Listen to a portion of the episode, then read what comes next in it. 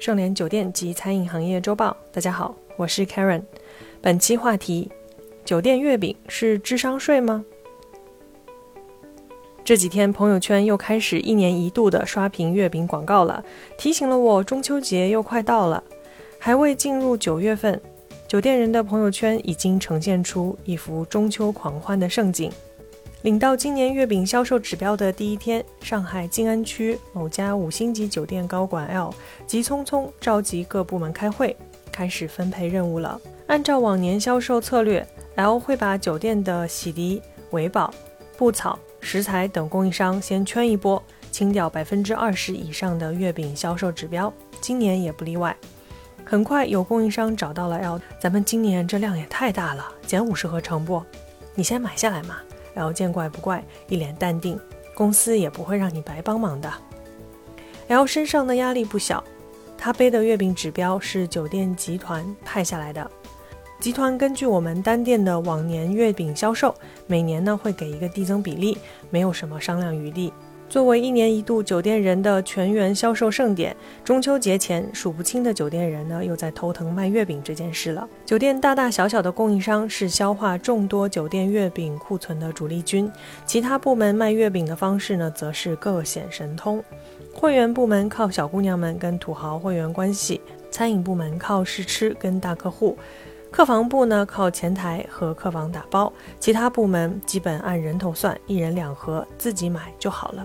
除此之外，有熟悉五星级月饼销售流程的人士说，酒店的 MICE 客户、协议客户、政府机关单位客户也是重点销售对象。即使如此，员工领到的销售任务呢，往往与酒店定下的目标相去甚远。相比酒店卖客房、卖月饼的利润呢，实在太高了。越是高星级酒店，月饼溢价越高。每年宝格丽、半岛的月饼呢，压根儿不愁卖。以今年上海宝格丽酒店的销售计划为例，该酒店今年销售目标呢是七千盒，单价则是一千两百八十八元。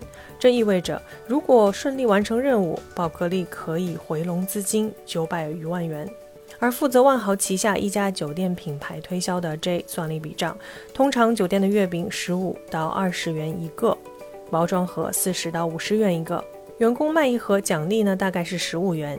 以一盒四块月饼来计算呢，最高成本不超过一百三十元。酒店月饼就是智商税，这是业内人士的原话。但卖的就是个员工们的人情，因为利益在前，每个酒店人都在中秋节为了一块小小的月饼背上了人情债。但收获的企业呢，认同感在降低。在香格里拉工作多年，A 回忆，曾经月饼卖得好是一件可以在酒店横着走的事情。月饼的黄金期呢是八项规定前，彼时月饼销冠呢会被奖励一辆奥迪 A6L。站在台上接受台下员工们的羡慕的目光。八项规定后呢，卖月饼奖金都不够去趟好馆子的，大家也就都佛系了。A 说。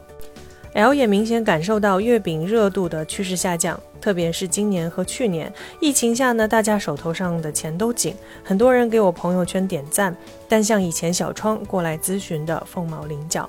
但说真的，时下人们越来越追求低糖、低热量的食品，月饼也从一部分人的中秋节必吃榜中退场了。不知道多少人还会因为节日的仪式感而破费呢？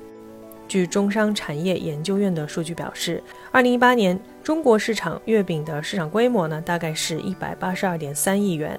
二零二零年中国月饼规模呢，达到了两百零五点二亿元。在这个两百亿的市场中，酒店渠道占比百分之八点七，而月饼的购买方呢，就更有意思了。企业采购的员工福利和中秋节维护客户成为了需求主力。百分之五十七点一的消费者购买月饼的原因是因为亲友送礼，百分之二十二点四的消费者呢是为了商务送礼，而百分之四十五点四的消费者购买月饼作为应节食品。也就是说，将月饼买来直接食用的占比并没有那么大。月饼行业平均毛利率水平呢能达到百分之五十五左右，这样的毛利水平自然是很多人想分一杯羹的。虽然说月饼利润很高，但有些人认为中国呢是个人情社会，求人办事，维护关系，孝敬长辈，还有什么比中秋节送上一盒五星级酒店的月饼更有面子、成本更低的事呢？本文部分内容来自旅界艾媒数据。感谢收听本期内容。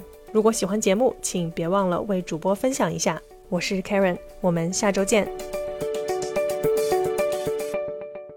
搜索公众号 A A H M C O，关注盛联国际，查看音频文字版。本节目由盛联国际独家制作播出。